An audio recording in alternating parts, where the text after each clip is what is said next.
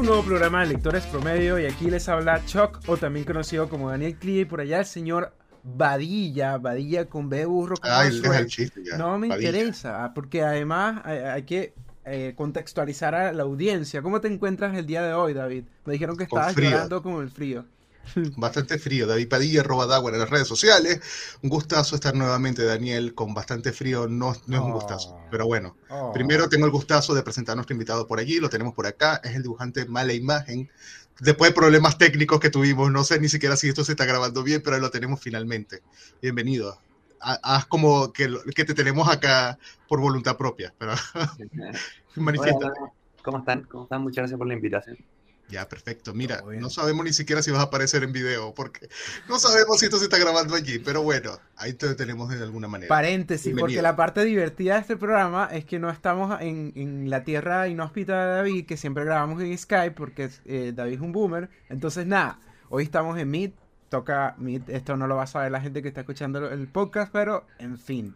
Vamos con marketing. Mira, esto no estaba en el guion porque además me encanta tirar noticias que David no maneja. Y es que eh, la conocida web de noticias tecnológicas Gizmodo, también conocida, yo, yo lo veía como una competencia hipertextual, ha sustituido a todos sus empleados por una inteligencia artificial que traduce y publica de forma automática todos los contenidos que tenían del blog homónimo en inglés. Lo interesante de esto es que al parecer ya tenían tiempo reduciendo los costos desde hace años y habían cerrado el negocio en España. Por lo tanto, solamente van a hacer refritos de lo que se publicaba en inglés. Gizmodo. ¿Tú lo, ¿Tú le dices como fuente de alguna vez? ¿Lo has usado alguna vez de fuente? Porque siempre ha sido como, oye, en Twitter o en lo que era Twitter, perdón. Todavía tengo ese huella allí. Todavía le digo Twitter. Pero siempre se usaban como fuentes, eran como primero los que tenían acceso a eso. ¿Tú lo has usado en algún momento? Como fuente primaria de información. No, recuerdo si no mal recuerdo, ellos publicaban como creepypastas, noticias de, de como de tecnología, pero siempre eran como citando a alguien más, no era como contenido inédito. Igual, pero no es como no es como IGN, por ejemplo, que sí publica sus reseñas y tiene sus estupideces y todo lo demás allí, por lo menos. O sea, recuerdo muy poco. Ya, pero bueno, lo importante allí es que todos vamos a morir. Ahí todo va a salir a través del, del chat GPT, todo va a ser allí Skynet. Nadie, nadie aprendió la, la, película de Terminator, ¿viste? Por eso es tan importante que la franquicia siga haciendo películas. Pese que son bien malas. Espero que no tenga más a Arnold Schwarzenegger, por lo menos. Pero por lo menos ese recordatorio que Skynet nos está soplando aquí en la oreja. Como que, hola, ya, está por aquí. ¿Qué más noticias tienes por allí, Daniel? ¿O ese era todo el aporte cultural que te dio la inteligencia artificial? Mira, por allí estuve escuchando que eh, específicamente se filtró supuestamente la Switch 2 aunque es pura mentira. ¿Por qué es pura mentira? Tienen como dos o tres años diciendo, ya viene, ya viene la Switch 2, ya viene las... Y de hecho, esto viene porque particularmente eh, hay como una especie de leak donde un medio de comunicación especializado en videojuegos está diciendo, mira, va a estar a la altura de la nueva generación de videojuegos y se viene con todo, pero al mismo tiempo lo desmintieron. Entonces, ya, yo quiero, yo quiero, realmente me interesa la Switch, pero yo creo que vamos a ver más noticias próximamente. Pero yo quiero Kawin de, de, tu trabajo, Daniel, porque yo sé que tú hiciste monitoreo sobre los conciertos de Bruno Mars. Mira, esta semana ha pasado... Yo quiero Kawin completo. Lo primero con el concierto de Bruno Mars, que quería ir además, pero estaba súper caro y, me parece que las condiciones no eran las idóneas. Estaba hasta el tope de em, gente. Lo primero es que eh, la gente estuvo horas en la lluvia, horas al punto de que al parecer la gente ya estaba, eh, ya tenía resfrío, ya... Y de hecho temían que iba a ser algo muy parecido al Music Bank del año pasado, en noviembre, donde una agrupación coreana se presentó y no estaba en las condiciones, estaba cayendo un chaparrón de, agua y la gente mojada, la agrupación mojada, no había ningún tipo de empatía. Entonces nada, aquí al parecer, a pesar de, las circunstancias que no eran las mejores, eh, Bruno Mars se presentó y de hecho, el mayor kawin que hay del tema de Bruno Mars es que al parecer em, sucedió algo con una chica que estaba en silla de ruedas y la chica em, específicamente la trataron super mal en el concierto y se hizo viral en TikTok. Eso es lo único, el único kawin que me tiene en este concierto, por favor. De este concierto, sí. y también que habló español. Es la, mira, creo pero me siento un programa de variedades hablando de esto, David. Sí, realmente, pero yo creía que, bueno, lo que decía por lo menos Luis Miguel con este tema hizo más impacto y además con el tema de los dobles, nadie sabía si era el doble o no de Luis Miguel. Hizo más en las redes sociales que Bruno Mars, en todo caso. Sí, lo que pasa es que también es otro tipo de, de, público, pero a grandes rasgos también había mucha crítica, pero al final el artista cumplió y la gente estaba feliz. Yo no me imagino lo traumático que, para... de hecho, había gente que tuvo siete horas en fila y siempre voy a sacar en colación eso. Hace como un año eh, uno fue a Colpe y fue la, la raja. Pero no me imagino ir a Bruno Mars a cancha y estar 7, 10 horas en la lluvia esperando. O sea, mierda, ¿no? Pero si ya lo has, ya lo has hecho. ¿Cuál es, ¿Cuál es, la novedad allí? Si ya lo has hecho, lo, lo, lo Pero sin la lluvia. ya, bueno, está bien. Eh, ya como última noticia por allí, ¿tienes todavía lo de, por lo menos, la película de Ghibli? sí. de la película de Ghibli. Estaba esperando Mira, que tú me comentaras acerca de eso. simplemente salió el tráiler, que es de la El Niño y la Garza, y lo único bueno que se puede rescatar ahí, además de la película, que la tienen ya, los que la han visto la ponen como la quinta maravilla. Solamente está el tráiler y aquí va a salir como en octubre, a finales de octubre. Pero ya lo que se dice es que Hayao Miyazaki, que tenía como la última película, eh, realmente aparentemente ya no va a ser la última película que va a hacer. O sea, dijo ya, el estudio Ghibli dijo, bueno, tenemos nos llegó con más propuestas y puede que tengamos más películas y cosas por allí. Así que bueno, por lo menos ya no es lo último que vamos a ver de Ghibli, que ha sido el antes de que se lo termine de comer Disney, porque ya recuerda que es de Disney. Así que estamos viviendo como de la era bonita de, de, Ghibli, pero ya lo que venga después va a pasar como lo mismo de Pixar, una cosa así. No. En todo caso. ¿Ya, ya tienes algo más que comentar por acá? Por lo Mira, menos viste algo eh, bueno esta semana. Una de las cosas que te iba a decir es que esta semana no pude ver casi nada. De verdad tengo que hacer el, el me da culpa que sigo muy pegado con One Piece. De verdad, eh, he vuelto mis raíces otaku. De hecho, hay gente que escuché el programa anterior y me dijo, eh, ah, pero tú ya no eras otaku. Y yo que, bueno. Eh, el anime es muy bueno, muy bueno. lo estoy viendo sin relleno y es muy divertido. O sea, lo que más destaco es que es, es genial como para desconectar. No te diría que es como para planchar, pero sí está divertido. o sea... Yo, yo terminé de ver finalmente The Beer, que es una puta genialidad de serie, uh -huh. honestamente. El, la, el, quinto capítulo que dura como una hora, dos horas, me pareció terriblemente largo. Pero claro, tenía eh, muy buenos invitados, por ejemplo, a Jamie Lee Curtis, que ahí lo tienes, tenías como varios por ahí personajes. Uh -huh. Pero el 7, que incluso tú me comentaste, me lo había comentado que es una maravilla, es verdad, una maravilla, y está como mejor evaluado en, dentro de las series del año, incluso, en IMDB. Tiene como 9.7 de 10, una cosa así, una locura. Uh -huh porque realmente es muy bueno. Yo tengo que preguntarle mala imagen, ya tengo que entregarlo acá. Sí. ¿Tú has visto algo esta semana, por lo menos? Algo aquí que tú has leído también. Te gusta? Sí, aquí, este programa se llama Lectores Promedio y nunca hablamos de libros. Pero bueno, ¿tienes algo que por lo menos que tengas, eh, hayas visto esta semana? Que nos puedas compartir. He estado picoteando por Netflix, me estoy poniendo al día con series eh, que todo el mundo ha visto, pero que me faltaba ver a mí, como Los Sopranos, que estoy que empecé a verla hace poco, que es muy buena.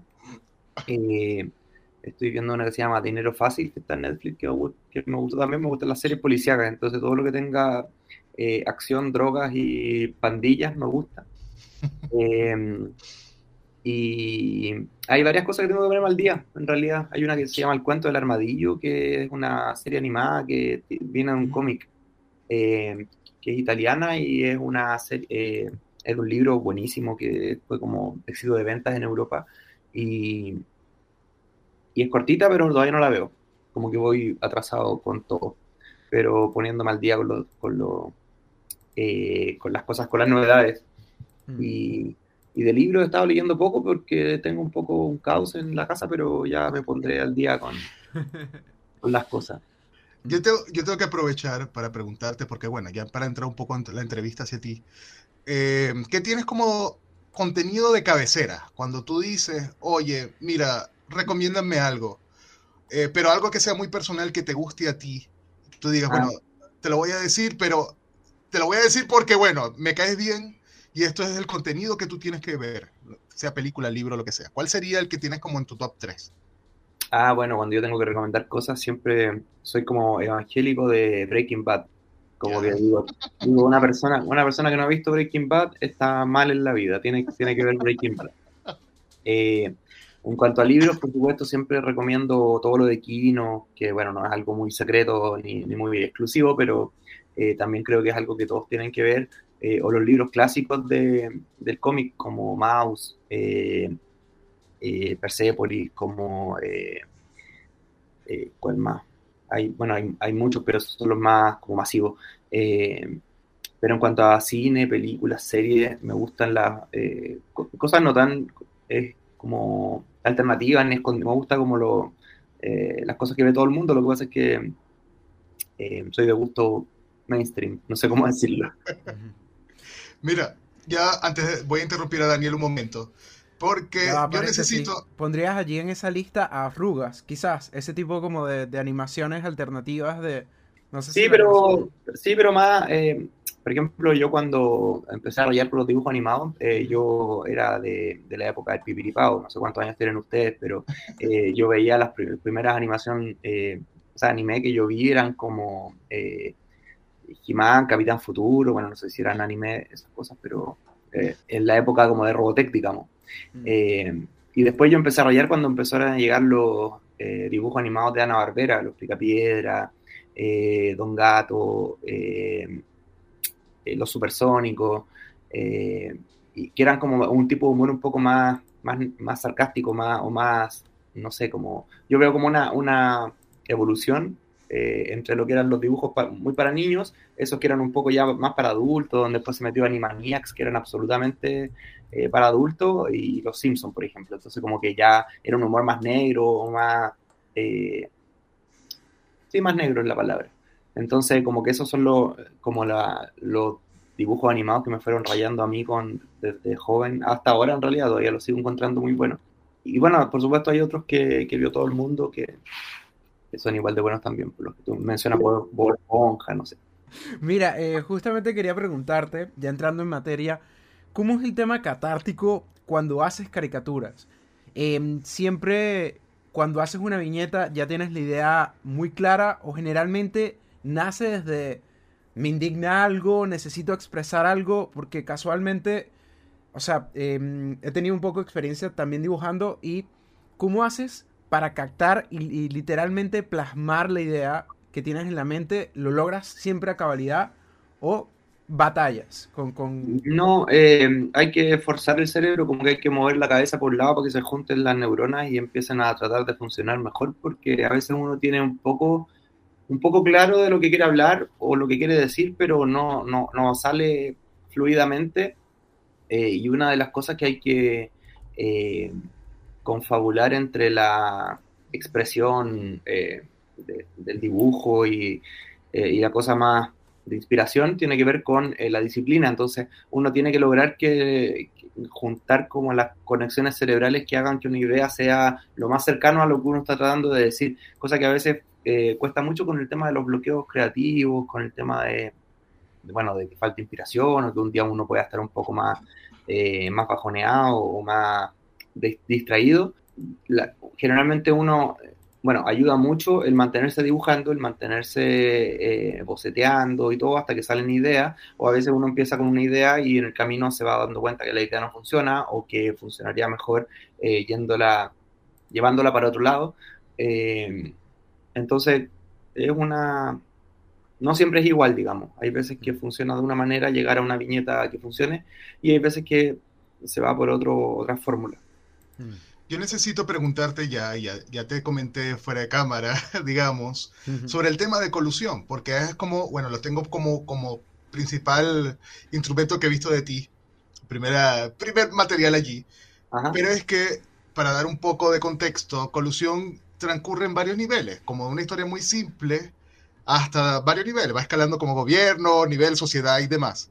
Y en algún punto las historias se van como conectando, o por lo menos así lo veo yo ese requiere un nivel de, primero, creativo y segundo, de organización muy grande. ¿Cómo hiciste, por lo menos, tomando en base a colusión, para hacer justamente ese libro, digamos, e, ese contenido? ¿Y cómo ha incidido esto en tus siguientes proyectos o los que siguieron después de este? Eh, primero de colusión. Sí, Colusión fue, es, ahora mi única novela gráfica. Novela gráfica se refiere con una historieta larga, digamos, de principio a fin, como un libro eh, o sea, una novela dibujada, valga la redundancia. Eh, y fue para mí un gran desafío porque yo nunca había hecho eso. Yo generalmente hago tiras cortas y los libros son recopilaciones de esas tiras cortas. Pero en este caso yo tenía hace mucho tiempo el desafío de hacer una historia, una novela, una novela dibujada. eh, y que era algo que en mi vida nunca había logrado hacer, una, una historieta de principio a fin, de, no sé, ciento y tantas páginas. Eh, y fue un desafío que por un momento pensé que no iba a lograr porque era un, un trabajo nuevo en mi, en mi, carrera y que me costó mucho eh, llevar a cabo. Tuve que estudiar mucho lo que era la, la estructura de una novela, el tema de, de, los guiones, el tema de las etapas de una narración, cosas que alguna vez quizás me enseñaron en el colegio con el tema de, de las oraciones, qué sé yo, introducción, desenlace, clímax, final, no sé. Eh, pero no sabía cómo llevarla de una forma atractiva a un, a un libro, eso me costó mucho. Eh, y además tuve que inventar una historia, a mí me quería que la historia fuera lo más cinematográfica posible, y era una historia simple de un joven que era adicto al café, que empieza, se enfrenta con una eh, realidad que viene una pandemia eh, de un virus que empieza a atacar a la población, empiezan a aparecer charlatanes en la tele de cómo atacar al virus, eh, empieza eh, a haber un descontento social. Eh, lo anecdótico es que todo esto ocurrió antes de que siquiera supiéramos que se venía la pandemia del coronavirus y eh, el libro salió dos meses antes de, de, que empezara la revuelta del 2019 en Chile, entonces mucha gente lo vio después como un libro como que había, había anticipado el futuro. Si yo hubiera sabido que lo que dibujase en ese libro iba, iba a pasar, hubiera dibujado quizás cosas más alegres, pero bueno. Eh, fue un libro muy eh, eh, exigente para mí, pero tuvo mucha, una respuesta muy bonita de la gente. Yo pensé que, que iba a ser algo que la gente no iba necesariamente a percibir con una buena acogida porque era un libro distinto y sin embargo fue recibido con mucho, tuvo mucha, una respuesta muy positiva, ganó, ganó después un premio literario, así que es un libro para mí uno de los más importantes. Me gustaría hacer más adelante otro libro similar a, ese en cuanto al formato, pero siempre la contingencia me va ganando en cuanto a los temas y me cuesta adentrarme en un proyecto largo porque requiere un poco dejar de lado lo que uno hace como eh, a, a proyectos más a plazo. ¿Cómo ha sido el tema catártico de cara a todo lo que sucede a nivel político? Sobre todo a nivel de, de, no lo sé, primero estar actualizado y segundo, tener una aguja crítica ante lo que sucede. ¿Cómo, cómo ha sido esta tarea titánica a través de la caricatura? Eh, bueno, la caricatura es como mi modo de comunicación ante los temas que van pasando, ante la coyuntura, ante... es como mi forma de opinar sobre, el, sobre la situación que ocurre. Eh, siempre me, me, he comunicado mejor a través de los dibujos que otro formato, o que hablar, o que, eh, no sé. Entonces, el dibujo es una catarsis, como tú dices, es un, una liberación de mis ideas o de, mi, de mis inquietudes o, o, una forma de expresarme, también una forma de entretención para mí. Eh, y además es como mi columna de opinión, mi, como mi pequeño espacio donde opino sobre temas que son relevantes para mí y que están siendo relevantes, por supuesto, para, eh, para la comunidad, digamos. O sea, está pasando algo que es un tema de, de, de, interés público y yo trato de meter la cuchara ahí a través de mis dibujos y es mi forma de, de desahogarme. Mira, yo necesito preguntar. Eh, algo de, voy a hacer el símil nuevamente, lo de Spider-Man de Across the Universe, con el tema de los eventos canónicos. ¿Cuál fue el evento canónico que has tenido has tenido, ha tenido que pasar obligatoriamente para que tú hayas tenido que crear un contenido que ha sido súper relevante para tu carrera. Al menos que tú lo veas súper importante. ¿Qué ha pasado que tú lo has tenido que plasmar o lo hayas tenido que dibujar y has tenido recepción mixta o de alguna manera? ¿Ha tenido que pasar eso? Las protestas de los estudiantes. Siempre las protestas de los estudiantes yo considero que, que enseñan el camino. Eh, ellos cuando yo empecé a dibujar estaba pasando por una época muy nihilista de mi vida. Eh, y cuando empezaron la, las primeras manifestaciones, bueno, las primeras de, los últimos años, digamos, eh, yo dije, no, tengo que irme y apoyar esta, esta fuerza, esta, eh, esta causa de, de, lo que estaba haciendo, que era desde los dibujos, poner un grano de arena diciendo yo estoy eh, de, del lado de esta de estas demandas. Entonces, eh, creo que, que, cada vez que como que en mi vida siento que voy un poco perdido eh, en cuanto a lo que creo, eh, son los más jóvenes, lo, lo, los estudiantes, los que demuestran que no está todo perdido y eso, eso me ha hecho impulsar mi fe en la humanidad varias veces. Así que creo que, que, de ahí viene, porque vienen con una, una mentalidad muy libre muy, y una fuerza que, que, que ya quisiésemos, creo yo, tener algunos. Entonces como que eso me ha impulsado varias veces a, a ver cómo sigo o qué es lo que hago desde ese momento en adelante. ¿Cuál ha, ¿Cuál ha, sido la viñeta o lo que has dibujado que ha sido más polémico? O por lo menos que has recibido más críticas y que te ha costado ya como que sentarte a analizar un poco lo que hiciste. Ah, bueno, he tenido muchas, pues es que llevo en esto 16 años eh, dibujando, entonces ha habido varias viñetas que han sido polémicas para bien o para mal. Eh, y yo trato de, de ir eh, aprendiendo de lo que voy haciendo y de lo que va ocurriendo también. Yo eh, muchas veces uno puede tener una polémica porque uno aquí, o sea, uno le salió muy bien lo que hizo, digamos, o, el mensaje estaba muy claro, y otras veces puede haber una polémica porque lo que uno hizo estuvo mal, o se equivocó, o, o simplemente no quedó como yo quería, entonces ahí es como una polémica como a raíz de, un, de, un, una falla, no sé cómo decirlo. Eh, ha habido varias, no, no, no, se me ocurre cuál mencionar ahora, pero he dibujado sobre cosas muy álgidas eh, y cada vez que uno dibuja sobre cosas muy sensibles o muy eh, que, tienen un tema muy efervescente, genera reacciones muy fuertes a favor y en contra. Eh, sobre todo cuando hay periodos de, de, polarización en el debate, no sé, las elecciones, eh, donde hay como posturas muy fuertes que se están enfrentando, uno de repente tira un dibujo y, y causa un, un, mini revuelo, o sea, ese revuelo es a nivel de internet, a nivel de redes sociales, no, no, no sale de ahí generalmente, pero, pero creo que es eh, mejor que pasen cosas a que no pase nada, a que un dibujo que es, pase desapercibido, creo que es mejor que cause impacto. Yo quiero saber en específico allí, disculpa que estoy un poco en diferido, tengo un lag acá, terrible, no, pero quiero saber un poco el tema de, de tu vida musical, porque también estás como, como Punkora, pero también, mira, me puse a escuchar, que ahí hubo producción acá, varios temas, incluso a ver los discos, y también está un poco ahí, ahí siento tu mirada con el tema de la, de los, de los, del disco, pero ¿cómo ha influido eso en tu tema al momento de, de, de poner, de hacer dibujos? O, o, o si has, ha pasado viceversa, más bien tú has influido el tema de la música. ¿Cómo ha estado esa, ese combo allí? Eh, lo que pasa es que yo, eh, cuando era joven, eh, era muy tímido, muy introvertido, muy callado, y en un momento empecé a gustar, empezó a gustarme mucho la música. Y me puse a escribir canciones, a hacer canciones, y, me gustó mucho poder crear música, y, por supuesto con una, unas limitaciones técnicas bastante obvias, de que yo no era un, un guitarrista, sino que era alguien que quería tocar. Eh, pero las canciones empezaron a funcionar y empecé a... Eh, y, y fui, o sea, ingresé a una banda y en esa banda ya llevo 23 años tocando.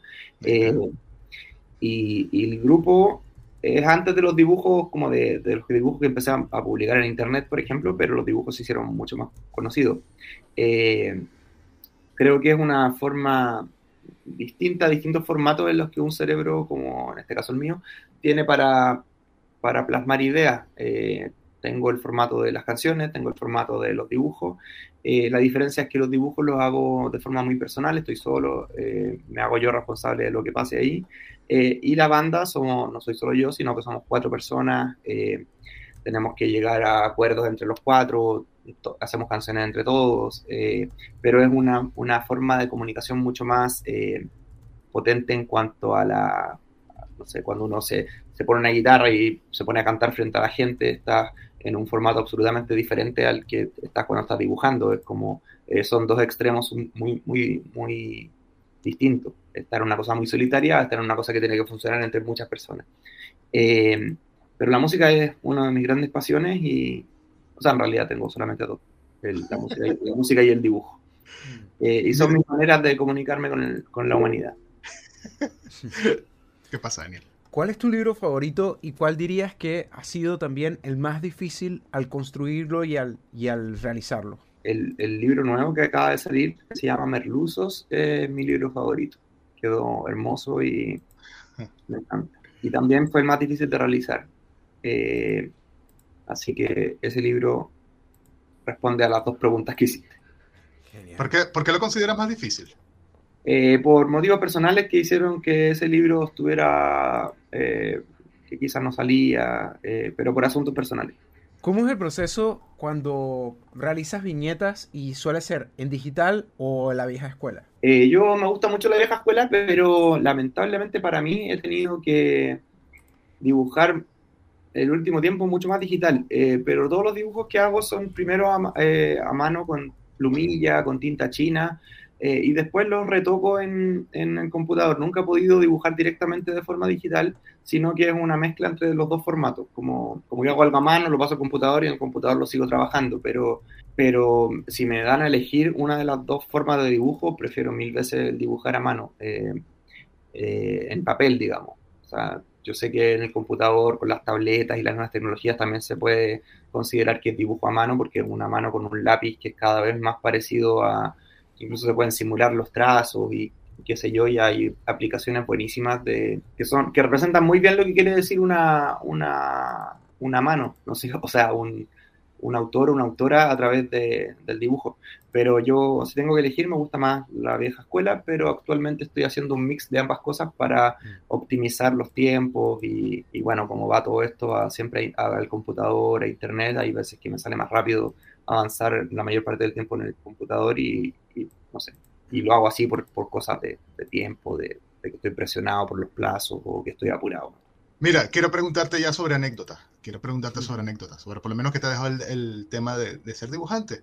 Ya digas, oye, mira, llegaste a una, un carrete y ya aquí viene la anécdota de la vida. Vas a contarlo cómo te ha ido ahí.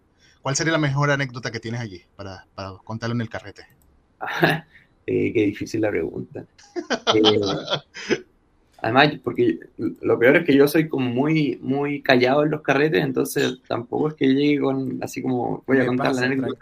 Pero tú eres, tú eres el del meme el de la esquina, el de la esquina. Sí, sí yo soy el meme de la esquina. Ellos no saben que soy dibujante.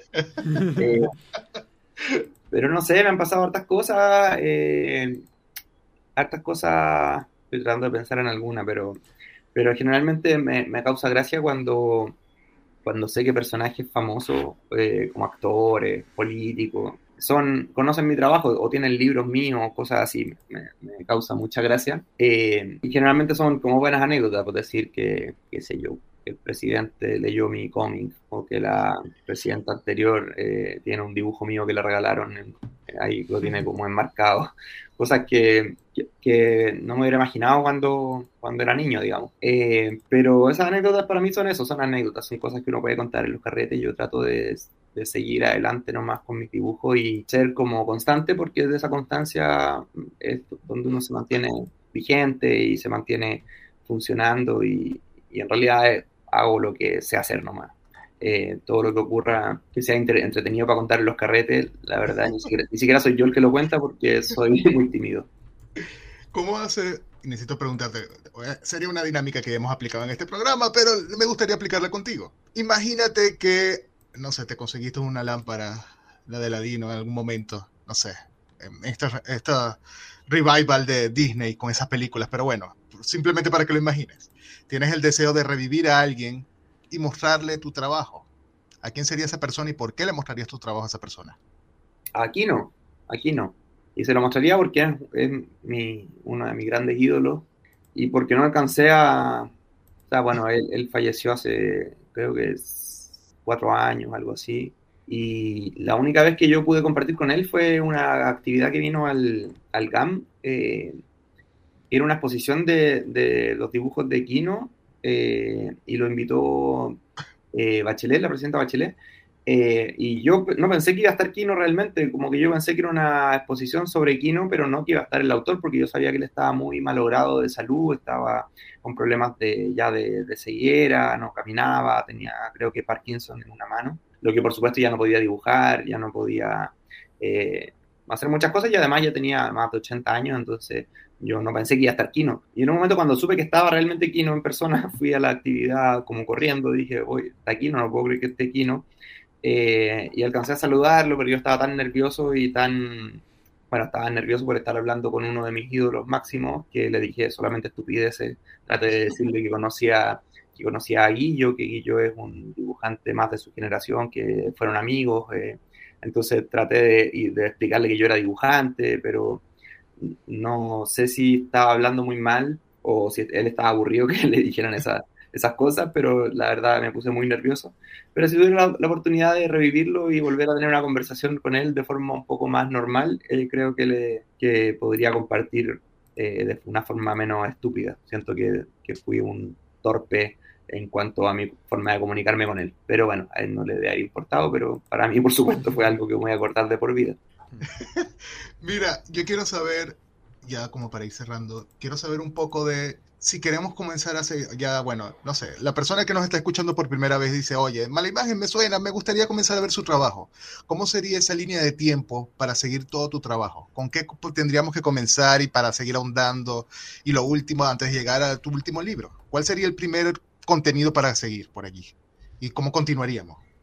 Es que el primer libro que yo hice fue el año 2009 se llamaba La Cuenta, por favor, pero era un humor bastante diferente al que después se conoció de mí. En ese tiempo trataba, trataba de hacer humor absurdo, humor, eh, humor absurdo, eh, y los dibujos eran bastante básicos, bastante precarios. Bueno, no digo que ahora sean muy sofisticados los dibujos, pero, pero eran antes mucho más eh, toscos en cuanto a dibujo, en cuanto a mensaje, en cuanto a las ideas. Si alguien quisiera conocer toda la evolución o involución según el público eh, de mi trabajo, tendría que partir por ese libro. Yo he publicado 15 libros eh, que han sido un libro al año. Entonces, eh, es fácil si alguien quisiese conocer mi, mi, trayectoria de forma ordenada y cronológica, empezar con el primer libro y terminar con el último, y uno vería ahí si ha habido un recorrido a favor o en contra, o con puntos altos, puntos bajos. Pero yo creo que la gente me conoce más con lo más, eh, con lo más reciente, con lo más, eh, lo más nuevo. Entonces, siempre yo trato de recomendar el último libro, porque el último libro siempre encuentro que quedó mejor, en este caso Merluzos, y si alguien que no conocía mi trabajo eh, le, ha parecido bueno y le gustó o quiere conocer más, que vaya hacia atrás en, a, revisar lo que encuentre y que le guste. Ahora como ya llevo tantos, tantos libros, también algunos se empiezan a agotar, algunos empiezan a desaparecer, pero creo que tengo distintos tipos de trabajo. Uno que es el que tú mencionas, Colusión, que es un libro distinto en mi carrera, que uno de los más interesantes, según yo. Eh, están lo, lo, los libros como Merluzos, que salió ahora, que, es como, eh, que son los demás de contingencia nacional. Eh, también tengo un, un, par de libros que son un poco diferentes, uno que se llama se llamó Malditos Humanos, que eh, son viñetas más, eh, no sé cómo decirlo, más de temas más amplios que, no, que solamente política chilena. Eh, hice el año pasado un libro que se llamó Basta de Caricaturas, que es como un poco más reflexivo, y que ese mismo, Basta de Caricaturas, que es un libro más, un poco más, más, más depre, el libro. Me dijeron que era un libro como depresivo, eh, así claro. que están entretenido de, en cuanto a chistes, digamos, es como más reflexiones. Ya, y, lo, voy a, lo voy a ver con vino, disculpa, tengo que decirlo. Sí, me parece bueno, es buena idea. Entonces, tengo como esos distintos tipos de, de, de trabajo, pero todos están hechos desde mi, desde mi prisma de autor, entonces van a encontrar algo coherente en cuanto al, a la esencia, pero quizás con distintas intenciones. Bien, mira, ya para ir cerrando, háblanos de futuros proyectos que podemos esperar por ti, para, de ti en los próximos, no sé, meses, años, décadas, siglos. El, bueno, en siglos, si todo está bien, pretendo estar muerto, pero eh, en, lo, en, lo, más cercano, eh, por ahora estoy promocionando mi nuevo libro. Voy a estar viajando en, prontamente, algo que, que, no había dejado de hacer un tiempo, pero voy a estar en el norte, eh, Antofagasta, Iquique, eh, y donde se me invite voy a tratar de ir a promocionar el libro, pero en cuanto a proyectos diferentes, siempre, siempre esta pregunta es como extraña porque me la, siempre me la hacen apenas sale un, un libro. Cuando estoy presentando un libro o algo, me dicen, ¿qué viene ahora? Y yo generalmente cuando termino de hacer algo, todavía no, no, tengo muy, todavía no meto mi cabeza en un próximo, en qué voy a hacer después.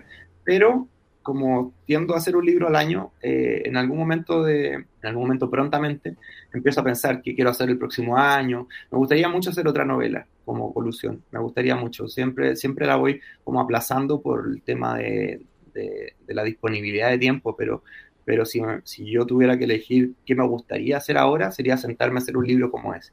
Pero el problema es que me recuerdo con lo que me costó hacerlo en cuanto a tiempo, en cuanto a estrés, en cuanto a todo. Digo, bueno, no sé si ahora tengo ese, ese tiempo, pero por ahora se viene ese. Y con el grupo estamos trabajando en un disco nuevo, entonces eh, pretendemos grabar este año un disco para que salga el próximo, probablemente. Eh, entonces en esas cosas me mantengo ocupado y entretenido entre la música y, y pensar que se viene. Por el momento lo único que puedo anunciar es el, es el disco, porque no, en cuanto a los dibujos no tengo idea qué voy a hacer, pero ahí voy, voy a ir armándome de a poco. Estupendo. ¿Dónde te podemos conseguir internet en las redes sociales? Si te queremos molestar a las 3 de la mañana, oye, mira, me encantó Colusión, fírmamelo.